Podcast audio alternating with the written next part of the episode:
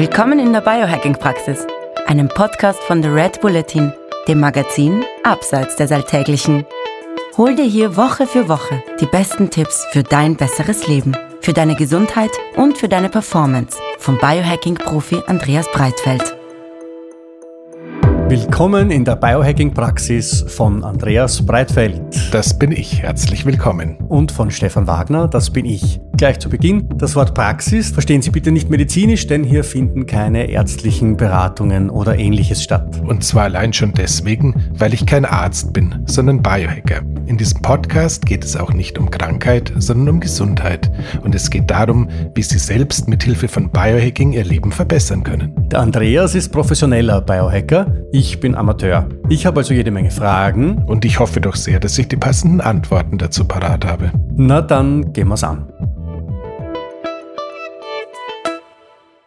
Hallo Andreas. Hallo lieber Stefan. Wir gehen's an würzig. Heute geht's um Salz.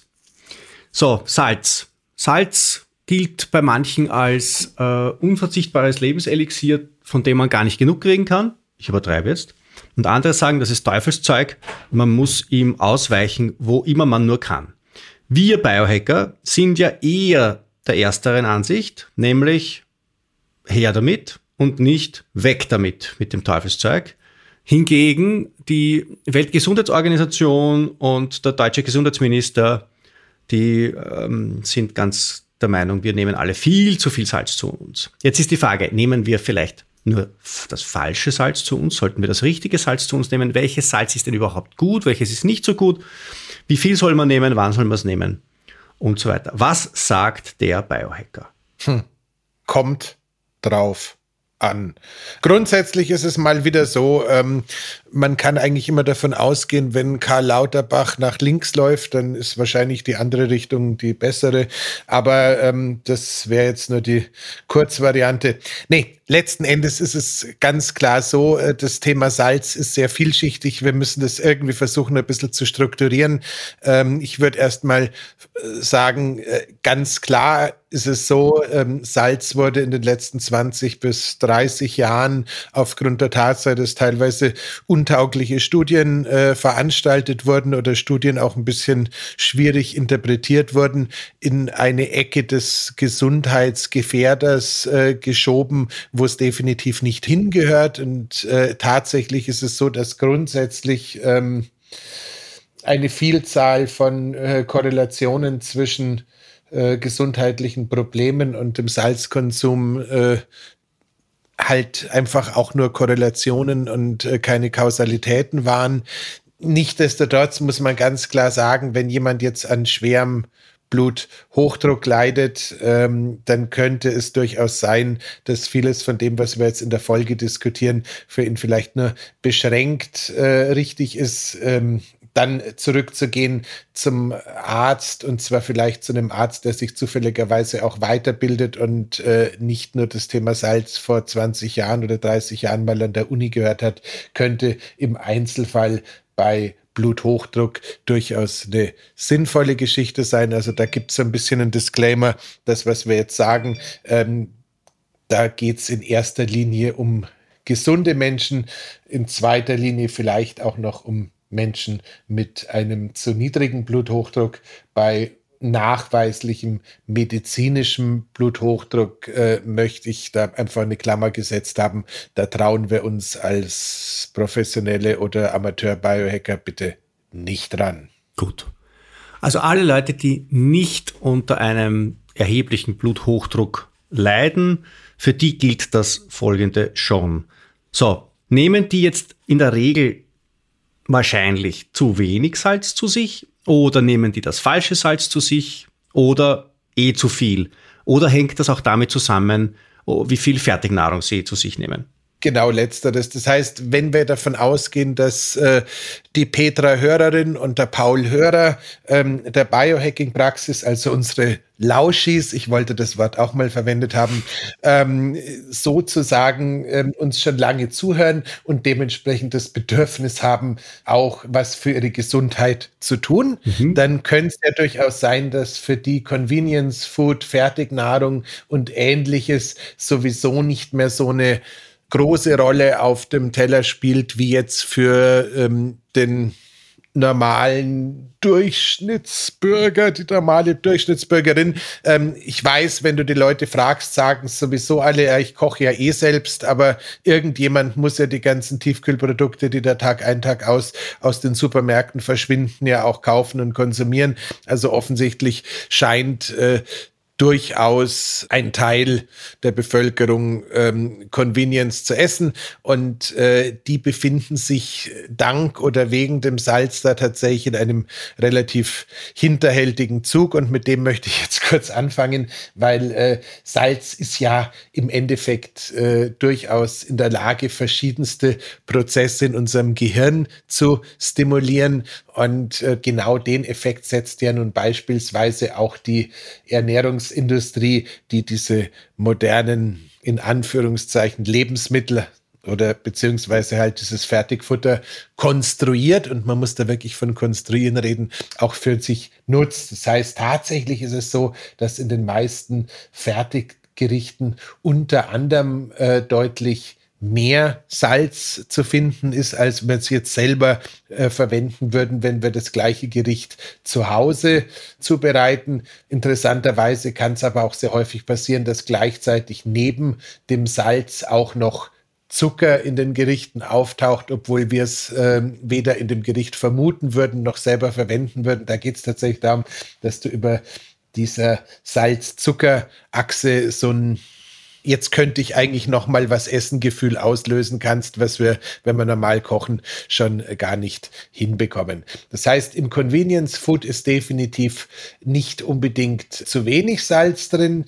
Wenn wir uns dann noch irgendwie den klassischen Freundlichkeiten, die vielleicht so beim äh, Fernsehen konsumiert würden, wenn man Fernsehen würde und äh, sowas konsumieren würde, also das ist jetzt für den geläuterten Breitfeld äh, relativ weit weg ähm, und äh, selbst früher war es jetzt nicht so ganz mein Lifestyle, aber wenn du dich mit äh, Chips, äh, Salzstangen oder ähnlichen Sachen am Abend beim Fernsehen äh, noch äh, in Anführungszeichen dafür belohnst, dass du jetzt gerade vor dem Fernseher sitzt und äh, Inhalte konsumierst, äh, die, naja, egal, also verstehst, was ich meine, dann kann es durchaus passieren, dass man ähm, für einen passiven Lebenswandel definitiv ausreichend, beziehungsweise vielleicht sogar einen Tacken zu viel Salz bekommt. Ich fasse jetzt zusammen, wenn ich jetzt relativ viele Fertigprodukte äh, zu mir nehme und dann vielleicht am Abend auch noch Chips und Salzstangen und solche Sachen in mich hineinstopfe und dabei fernschaue, dann kann schon auch sein, dass ich zu viel Salz zu mir nehme. Wenn ich allerdings mich bewege, wenn ich ähm, die meisten Nahrungsmittel, die ich zu mir nehme, selbst zubereite, dann ist es sehr wahrscheinlich so, dass ich überhaupt nicht zu viel Salz zu mir nehme, sondern dass ich dann ordentlich nachsalzen kann. Jetzt eine Frage, die mir, die mir zwischendurch aufgetaucht ist, warum schmecken dann diese Fertiggerichte gar nicht so versalzen, wenn da so viel Salz, Salz drin ist? Liegt das daran, dass da noch der Zucker dabei ist und dass das dann gemildert wird? Oder wenn man jetzt ein, ein normales Nahrungsmittel, wenn man da zu viel Salz erwischt, das schmeckt man ja sofort sagen wir mal so, ich bin weit entfernt äh, zu verstehen, wie diese Labore funktionieren, Stefan. Ich habe keine Ahnung. Es ist auch tatsächlich so, wenn ich zum Essen eingeladen bin und äh, der Gabentisch hat dann irgendwie so ein paar wahrscheinlich mit äh, fertigen Zutaten bereicherte Leckereien parat. Ich bin tatsächlich zwei Tage hinterher angeschlagen. Also ich merke das dann äh, sehr, sehr deutlich und dementsprechend, also ich bin da, bin da tatsächlich kein Experte, um rauszuschmecken, wie das Zeug schmeckt, weil äh, so Gott will, passiert mir sowas drei bis viermal im Jahr, dass ich sowas essen darf und den Rest der Zeit habe ich da eh mein, äh, mein Ruhe davon und da bin ich auch echt dankbar, weil es ist einfach Erschmarrn. Ja, so, jetzt ist es so, Salz ist ja nicht gleich Salz. Salz ist ja jetzt, also Kochsalz ist chemisch, glaube ich, nur einfach Natriumchlorid. Aber die Biohacker reden ja dann von Himalaya-Salz und Meersalz und alles Mögliche, weil dann noch so viele andere Mineralstoffe und Spurenelemente dann dabei sind, die so wichtig sind. Ähm, ist das so oder ist das ein Blödsinn? Ganz kurz, ja, machen wir das zuerst, aber mir wäre dann noch wichtig, äh, Sport Kaffee und so ein paar andere Sachen, weil daraus ergibt sich dann, wie viel Salz eigentlich eine gute Idee wäre, dass wir das nicht vergessen.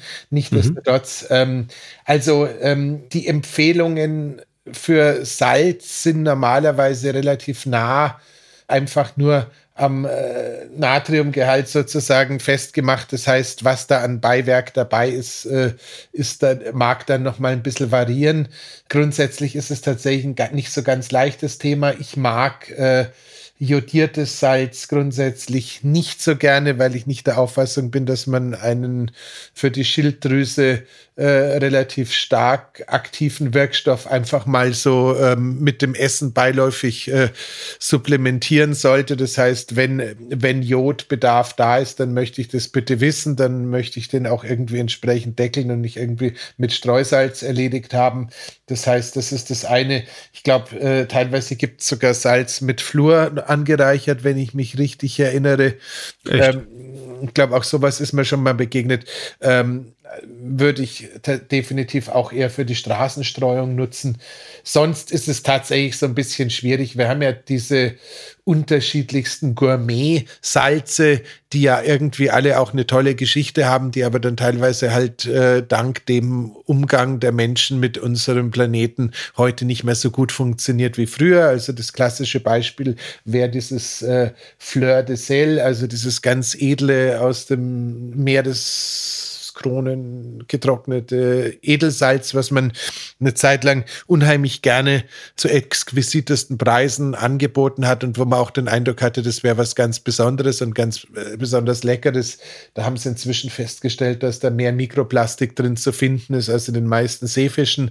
Das heißt, äh, dieses äh, Fleur de Sel ist, glaube ich, eher ein Produkt, was man nicht mehr zwingenderweise kaufen muss.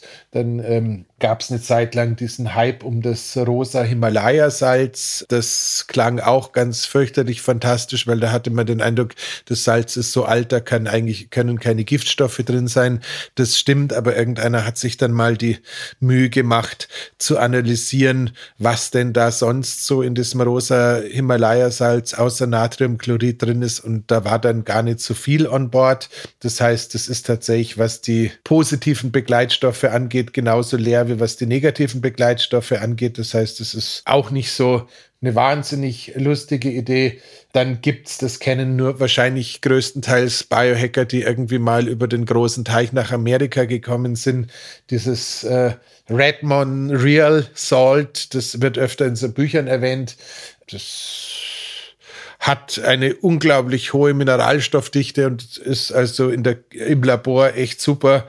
Kann man sich ungefähr so vorstellen, wenn du normales Salz nimmst und ein bisschen so Rollsplit oder sowas mit reintust und das dann in der Mühle zusammenarbeitest. Das heißt, dir knirschen die Zähne und es schmeckt irgendwie ja, Mai, also kann man jetzt schon machen, aber es gibt eigentlich keinen ernsthaften Grund dazu. Also da musst echt dran glauben, dass du da jetzt ein Weltwunder machst.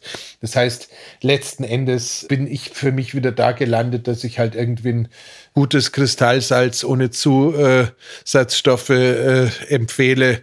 Und da, wenn es jetzt wirklich um die Küche angeht, auch relativ ähm, entspannt bin. Also das meiste, was man da irgendwie im Biohandel findet, ist schon das, was man auch gut verwenden können, ehrlich gesagt. Nimmst du in der Früh Salz? Weil es ist ja so, es gibt ja diesen, diesen Biohacker Morgentrunk, Wasser plus Zitronensaft plus Salz. Hat, da muss, muss ich gestehen, da hat sich meine Meinung komplett äh, geändert äh, aufgrund eines Produkts, was man in Europa nach wie vor, glaube ich, nicht ernsthaft kaufen kann, beziehungsweise der Edward von Life Healthy hat es irgendwie auf der Webseite. Dieses Element. Das ist das Element. Das ja. schmeckt einfach so extrem ekelhaft lecker. Das ist einfach tatsächlich für mich so, ähm, ich kann inzwischen auch drei Stunden auf meinen Kaffee in der Früh verzichten, aber so eine Stunde nach dem Aufstehen möchte ich gerne dieses Elektrolytgedöns saufen, weil es mir einfach die Stimmung einen Tacken hebt und äh, ich kombiniere momentan äh, das Elements mit dem Spermidin-Sachet. Das heißt, ich hau die zusammen irgendwie in der Flasche, schüttel mir ein bisschen den Wolf, äh, nachdem ich es mit Wasserstoffwasser aufgegossen habe Und ähm, das ist dann mein Morgentrunk und ich glaube tatsächlich, er tut mir unendlich gut. Ich mache ja ein bisschen Sport nach wie vor und bin ein bisschen in der Sauna nach wie vor und teilweise mache ich ja wie schon erwähnt, neuerdings auch gerne mal Sport in der Sauna. Und äh, in all diesen Kombinationen ist ähm, das, was ich früher mal mit einem Muskel, der sich unwillentlich kontrahiert hat oder sowas, komplett verschwunden. Das heißt, ich glaube tatsächlich, dass das eine ganz schön gute Idee ist. Und ja, also insofern so eine ähm, Zitronik-Saude Salzlösung in der Früh ist eine gute Idee. Der Maxi Gotzler hat mir letzte Woche, als er da war, glaube ich, netterweise mal wieder von äh, Salzmische, von diesem deutschen Anbieter, so ein Beutel äh, als ähm, Aufmerksamkeit mitgebracht. Das ist, glaube ich, von der Mineralstoffzusammensetzung für den Morgentrunk auch eine ziemlich clevere Idee.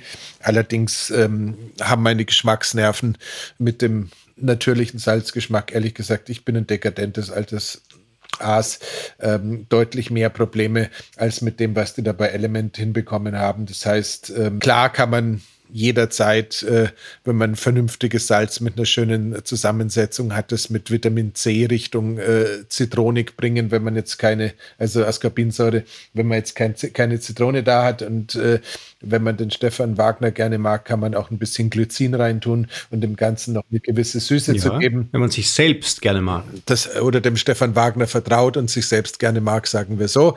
Also das heißt, man kann da schon ein bisschen was basteln, aber ich bin tatsächlich so ein ähm, in der, in der Früh auf alle Fälle vor dem Sport Salzer geworden und bin auch tatsächlich äh, durchaus äh, willig, wenn ich irgendwie in der Sauna war oder in die Sauna gehe oder irgendwie nochmal äh, schweißtreibenden äh, Sport in der Sauna gemacht habe oder zu machen plane, dann nochmal mir einen zweiten Beutel im Laufe des Tages zu gönnen. Also das, das Ja, allerdings muss man jetzt tatsächlich sagen, meine Geschmacksnerven sind ähm, basierend auf der Zeit, dass ich vor 20 Jahren auch schon mal kurz in der Sport- oder Fitnessindustrie war und äh, damals halt auch eingebläut bekommen habe, dass Salz äh, die Mutter alles Übels sei. Ähm, relativ salzmoderat, das heißt, ich koche mit echt wenig Salz. Mhm. Ähm, nicht, weil ich es äh, schlecht finde, sondern einfach, weil meine Geschmacksnerven sehr häufig, wenn ich mehr Salz ins Essen rein tue, sagt du ja, ähm, warum hast du das jetzt gemacht? Und das kriege ich jetzt auch nicht so ganz leicht wieder umgestellt. Das heißt, wenn ich äh, mir da ein oder zweimal am Tag äh, so zusätzliches äh, Salz gönne, dann bin ich wahrscheinlich immer noch ähm, am unteren Ende jedweder äh, Konsumskala oder ähnlichem, um ehrlich zu sein. Von welchen, also ich, zwei, zwei Fragen habe ich jetzt. Das eine ist, von welchen Mengen reden wir da an Salz? Und das zweite ist, wenn wir jetzt Salz sagen, was meinen wir da? Meinen wir wirklich nur Natriumchlorid oder meinen wir auch andere Elektrolyte, andere Mineralstoffe wie, wie Kalium, wie Magnesium und so weiter? Weil in diesem äh, Salzmische-Ding, das ist ja, glaube ich, Natriumchlorid plus Kalium plus Magnesium, wenn ich es richtig im Kopf habe. Oder reden wir wirklich nur von dem NaCl?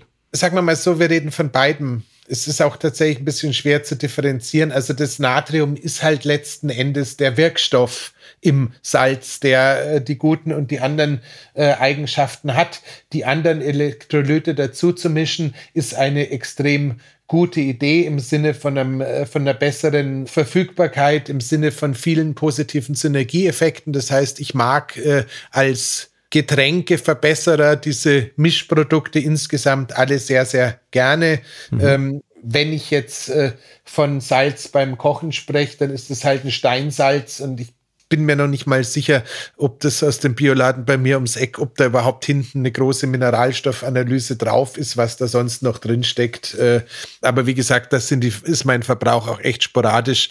Ähm, apropos ich Verbrauch, ähm, wenn man jetzt wirklich auf den wirksamen Salzgehalt geht, äh, sollte es im Normalfall irgendwo zwischen zwei und drei Gramm sein, die man am Tag verzehrt. Aber wie gesagt, das wäre dann sozusagen der Natriumchloridgehalt oder die, der Natriumchloridanteil, wenn das Salz jetzt da irgendwie mit anderen Dingen ergänzt ist, sei es durch die Natur oder durch die, durch die Chemie, dann äh, mag die Zahl durchaus ein bisschen größer ausfallen. Zwei bis drei Gramm, das ist ein, ein, ein gestrichener Teelöffel, oder? Ungefähr. Bisschen, bisschen, bisschen weniger. Bisschen mehr, oder? Zwei bis drei Gramm? Nein, ich glaube, dass vier Gramm sind da. Ja. Äh, bin da ehrlich gesagt nicht so richtig gut. Dazu kommt allerdings. Auflösung halt, in den Show Notes. Genau, dazu kommt allerdings auch wiederum alles, was das Thema ähm, Schweiß angeht, was das Ganze natürlich auch sehr verändert. Also ich glaube, der ähm, nach wie vor großartige Dr. Andy Galpin geht davon aus, dass man für jede Stunde Sport nochmal einen halben Teelöffel also nach, wenn, wenn du jetzt recht, recht hast, äh, zwei Gramm Salz zusätzlich rechnen darf, vorausgesetzt man ernährt sich sonst einigermaßen paleokonform gesund, natürlich kocht selber und Pipapo und ist jetzt nicht der Chips-Futterer. Äh, Dazu kommt vermutlich, dass man auch bei äh, Kaffeekonsum und äh, wir beide lieben Kaffee, also nichts gegen Kaffeekonsum, aber aufgrund der potenziell halt eigentlich nicht entwässernden, aber doch irgendwie entwässernden Wirkung von Kaffee. Das heißt, äh, einerseits darf man Kaffee als zum Flüssigkeitsausgleich völlig unproblematisch verwenden. Auf der anderen Seite wird aber beim Ausscheiden von Kaffee vielleicht auch ein bisschen mehr anderes mitgenommen als sonst. Das heißt, ähm, auch bei, bei Kaffeekonsum dürfte man irgendwie davon ausgehen, dass man, wenn man äh, auf einen Liter Kaffee am Tag käme, was Gott sei Dank oder vermutlich die meisten von uns nicht tun. Ähm, also angenommen, ein halber Liter Kaffee am Tag ist immer noch viel. Das ist das, was ich zum Frühstück oder zum Vormittag habe, aber wahrscheinlich ist es für die meisten auch schon Obergrenze. Aber auf den halben Liter würde ich dann noch mal ein, äh, ja, Viertel Teelöffel, also ein Gramm gut als ähm, zu Ausgleichssalz draufrechnen, wenn man das so formulieren kann. Was passiert, wenn ich zu wenig Salz habe? Ähm, das kann, das kann eine Vielzahl von Dingen auslösen. Es kann tatsächlich zu einem zu niedrigen Blutdruck führen. Es kann zu Schwindelgefühlen führen. Und letzten Endes gibt es ja diese wilde Geschichte, dass wenn du nach dem Sport zu schnell zu viel Wasser zu dir nimmst, sich die äh, Salz- bzw. Elektrolytgehalt äh, im Blut und damit in der Folge äh, sogar so weit äh, reduzieren kann, dass du theoretisch gesehen also ich glaube, das sind zwölf Liter oder sowas. Das schafft man jetzt ehrlich gesagt ja. nicht so richtig gut. Aber da könnte es tatsächlich zufällig. Könnte es durchaus passieren, dass man äh, dem Sensemann ähm, Hallo sagt. Ja, gut. Aber jetzt, woran merke ich im Alltag, wenn ich, weil jetzt, jetzt, wir haben jetzt doch schon gesagt, es gibt ein paar Ausnahmen. Ich meine, hin und wieder, jeder von uns erwischt irgendein, wenn er nicht gerade Breitfeld ist oder wenn er nicht gerade ein professioneller Biohack ist, jeder von uns erwischt irgendwelche äh, Fertignahrung, jeder von uns äh, greift manchmal vielleicht ein bisschen in eine Chipstüte oder äh, irgendwelche Salzstangen oder sowas passieren einem auch noch. Weiß ich jetzt, soll ich jetzt in der Früh noch extra Salz zu mir nehmen oder nicht? So als ganz normaler Hobby-Biohacker? Ähm, ja, also wenn du bist, wenn du ein bisschen sportlich aktiv bist, wenn du selber kochst, würde ich die Frage mit Ja beantworten, würde ich auf alle Fälle tun. Man muss auch dazu sagen, es gibt noch eine Vielzahl von anderen äh, Geschichten, auf die man kurz eingehen sollte. Immer dann, wenn das Thema Brain Fog im Raum steht, idealerweise Brain Fog in Verbindung mit einer ketogenen Ernährung, könnte ein bisschen mehr Salz eine gute Idee sein, um den Nebel im Gehirn wieder loszuwerden. Immer dann, wenn man den Eindruck hat, dass das Thema Kreislauf bisschen schwindlig ist, äh, könnte das Thema Salz anschauen eine gute Gelegenheit sein. Angeblich kommt ja irgendwann der Sommer. Ähm, zum Zeitpunkt dieser Aufnahme können wir uns das alle nicht mehr vorstellen, weil der Winter ist echt schon lang. Aber wenn der kommt, wäre Salz eine super Idee, um die Kühlfunktion des Körpers aufrechtzuerhalten. Das heißt, äh, mit Salz schwitzt sich's besser. Ähm, was bedeutet, äh, gerade beim Sport draußen ist Salz eine tolle Idee, die eigene Klimaanlage zu unterstützen. Das heißt, äh, letzten Endes ist ähm, der Teufel, den man da an die Wand gemalt hat, ähm, für jemanden, der sich so ernährt wie Oma und Opa es früher getan haben, äh, sicher, sicherlich keiner, es sei denn, äh, Oma und Opa haben den ganzen Tag nur äh, Speck und Salami gegessen. Da könnte es dann sein, dass das Nitrit, dass das Nitritpökelsalz auch schon gelangt hat. Aber wir dürfen einfach nicht vergessen, Salz war ja kulturell immer etwas, was äh, den Leuten gefehlt hat. Salz war ja immer was, was die Leute unbedingt haben wollten. Und äh, wenn man das sich so ein bisschen klar wird, dass ich, ich, weiß, ich weiß nicht, diese, diese Geschichte von dem Stockfisch, der früher an, an der Decke gehangen ist, kennst du die? Nein. Es war wohl tatsächlich so, dass teilweise so, so getrockneter Seefisch als Salzspender da, wo es kein echtes Salz gab, ähm, von der Decke abgehängt wurde. Und dann hat man wirklich die Nahrung quasi an dem Fisch gerieben, um dadurch irgendwie Salzgeschmack oder Salz aufzunehmen. Ähm, es, heißt, es heißt, Salz ist tatsächlich früher etwas gewesen, wo die Leute die eigenartigsten kulinarischen Kombinationen in Kauf genommen haben. Und äh, wenn du dir anschaust, dass wie, wie Säugetiere bis heute auf so einen Salzleckstein reagieren oder ähm, Geschichten, die man nicht erzählen soll, wenn ich irgendwie äh, vom Sport zurückkomme und auf dem Weg in die Dusche bin und äh, da kommt zufälligerweise gerade ein Hund des Weges. Also die stehen ja wirklich auf das Salz. Also das ist ja tatsächlich so, dass man sagen muss, ähm, offensichtlich gab es da früher schon so eine Grundinformation, dass Salz in einem gewissen Maß eine gute Idee ist. Und äh, wenn man, auch das kann man ganz gut noch gesagt haben, das Bedürfnis verspürt, Salz zu sich zu nehmen, mhm. dann ist das ein Regelkreis, den man, wenn es sich dabei um ein schmeckbares Salz handelt, dann darf man den definitiv zulassen. Mhm. Also wie gesagt, du hast es ja vorher so schön gesagt, teilweise ist im Convenience-Zeug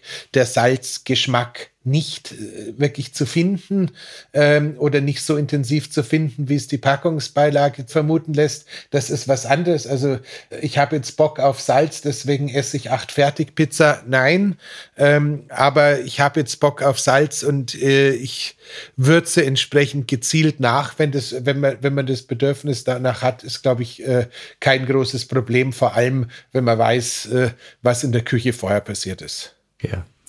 Der Biohacker ähm, warnt mittlerweile ja ein bisschen vor mehr Salz, weil er sagt, da ist der ganze äh, Schamott, den wir leider als äh, dumme Menschen ins Meer gekippt haben, den holen wir uns damit wieder zurück. Also diverse Verunreinigungen, Schwermetalle, vor allem Mikroplastik. Ist das eine, eine Warnung, die du unterstreichen möchtest? Ich hatte es vorher bei, bei diesem Fleur de Sel schon mal ja. erwähnt. Ja, ja, das ist zwei bis drei Gramm am Tag. Und wenn das jetzt nicht alles Meersalz ist, also ganz ehrlich, äh, wenn ich jetzt im Urlaub bin ähm, und äh, da steht ein Meersalz irgendwie auf dem Tisch und ich brauche Salz für einen Salat, dann nehme ich ein Meersalz. Ja. Aber es ist, also ist es jetzt aufgrund der, der Mengen ähm, nicht so, dass es ähm, wirklich mir Sorgen bereitet. Was mir gerade noch einfällt, äh, was mir mehr Sorgen bereitet, ist äh, tatsächlich ein echter Salzverzicht aller Kalle. Mhm weil ähm, da ist es tatsächlich so, dass die Liste an Dingen, die da passieren können, das kann bis zu ähm, Insulinresistenz gehen, das kann äh, im Endeffekt das Herz-Kreislauf-System beschädigen und wer hätte es erwartet, tatsächlich auch die kognitiven Fähigkeiten reduzieren. Tja. Also dementsprechend äh, eine Prise Salz ist sicherlich eine bessere Idee als keine Prise Salz. Ja. Aber woher äh, kommt denn jetzt dieses Verteufeln von Salz? Das kommt daher, also es, es hat ja einen berechtigten Hintergrund, wenn man jetzt sagt, das Salz ist eine Begleiterscheinung von Fertignahrung. Dann ist es berechtigt zu sagen, esst weniger Salz. Allerdings ist es ja eigentlich, ist ja die eigentliche Botschaft, esst weniger Fertignahrung. Äh, ja, wie gesagt, ähm, ich äh, verweise an der Stelle erstmal auf das auf ein englisches Buch namens äh, The Salt Fix, also wie auch immer man das im Deutschen bezeichnen würde, von dem guten Dr. James D. Nicolantonio. Ähm, ich weiß nicht, ob es einen deutschen, den deutschen Titel auch gibt. Mir hat der englische gereicht. Die Sprachhöhe bzw. die sprachliche Flughöhe ist echt überschaubar. Das kann man also durchaus im Englischen auch lesen. Ähm, der ist mit einem anderen Buch äh, zusammen mit Sim Land schon mal mhm. irgendwie in der Biohacking-Welt in Erfahrung getreten. Ist jetzt sicherlich auch nicht die hellste Kerze auf der Torte, aber er ist für einen Allgemeinmediziner und Biohacking-Interessierten ziemlich gut. Und der hat sich die Mühe gemacht, ähm, das so jetzt mal so ein bisschen historisch anzuschauen, wo kommt das Thema Salz verteufeln so her. Da gab es eben eine Vielzahl von äh, Studien, die sowohl von der Methodologie als auch vom Aufbau ein bisschen untauglich waren. Es gab äh, wilde Diätformen, wo man quasi auf Salz komplett komplett verzichtet hat und äh, davon ausging, dass damit alles äh, äh, verbessert wurde und eigentlich hätte man die Studien abbrechen müssen, aber sie wurden dann einfach falsch interpretiert. Das heißt, wir haben einfach vor 20, 25 Jahren eine Welle von äh, salzverteufelnden Publikationen gehabt, die damals auch für jeden gereicht haben. Mhm wirklich davon überzeugt sein zu dürfen, dass, Sal dass, äh, dass Salz äh, bereits in dezenten Mengen keine allzu gute Idee ist. Ähm, und irgendwie hat sich das so als urbaner Mythos äh, sowohl bei den meisten Ärzten als auch äh, in der Allgemeinheit sehr lange festgebissen. Und ich glaube, wir haben jetzt so seit zwei, drei Jahren erlebt das Thema ähm, Salz so ein bisschen eine Renaissance. Das heißt, äh, ich glaube, heutzutage äh, ist zumindest Menschen, die sich für Sport interessieren oder die irgendwie ähm, Sport studieren oder sowas, die Bedeutung von äh, Salz deutlich bewusster, als es früher war, so genau äh, verstanden, ob es da irgendwie einen industriell motivierten Grund gab, äh, Salz zu verteufeln, ob das einfach nur unglückliche Wissenschaft war. Ich kann es dir nicht sagen. Ja. Also ich lustig, weil ich gerade Sport gesagt habe, was mir gerade noch einfällt, ist tatsächlich, dass viele von diesen isotonischen Sportdrinks so äh, Gibt es die noch? Gatorade oder sowas? Ich glaube schon. Ich weiß gar nicht. Ich glaube schon. Keine, keine, keine Ahnung. Ähm, keine Ahnung, was da in Deutschland oder in Österreich momentan im Handel ist. Aber bei den isotonischen Getränken ist tendenziell gar nicht so viel Salz drin, wie man vermuten würde. Mhm. Das heißt, äh, es könnte durchaus sein, wenn du Profisportler bist und ein isotonisches Getränk zu dir nimmst, dass du das noch mit einer Messerspitze Salz sozusagen tunen möchtest. Ja. Das Buch, das du gerade erwähnt hast, vom James Di Nicolantonio, gibt es auch auf Deutsch, das heißt Der Salzirrtum. Link in den Show Notes. Gut, dank, dank, danke fürs Nachschauen. Ich muss mal, muss mal wieder versuchen, mehr deutsche Titel zu konsumieren. Ähm, genau, das heißt, äh, beim Salzirrtum kriegt man so ein bisschen noch ähm, weitere ähm, Hinweise, wo es herkommt. Die Idee, dass natürlich äh, salzhaltige Nahrungsmittel auch irgendwie noch in die Salzbalance reinspielen, ähm, ist auch nur was, wo man kurz drüber gesprochen haben sollte. Also ich, das Einzige, was ich mich jetzt gerade erinnere, ist äh, Wildfleisch. Also ich glaube, in äh, einer Menge Rehfleisch ist, glaube ich, das Zehnfache, wenn ich es richtig im Kopf habe, an Salz zu finden, wie in der gleichen Menge äh, Geflügel oder Rindfleisch. Das heißt, die, der Salzgehalt bei Wildtieren scheint äh, etwas höher zu sein oder deutlich höher zu sein. Und insgesamt wäre es auch eine gute Idee, ähm, wenn man sagt, ich möchte meinen Salzkonsum wirklich jetzt genau ein äh, Tüteln nochmal zu schauen, wie hoch der Salzgehalt bei den wesentlichen Nahrungsmitteln, also unverarbeiteten Nahrungsmitteln ist, die da so auf dem Teller landen. Aber ich denke mal, das dürfte in erster Linie, korrigiere mich, wenn ich gerade falsch denke, müsste es, müsste eigentlich Fleisch sein, Käse logischerweise, aber das ist ja auch nicht mehr unverarbeitet. Ähm, sonst fällt mir ehrlich gesagt gar nicht so viel ein, ob jetzt in Pflanzen ein signifikanter Salzgehalt nachzuweisen ist.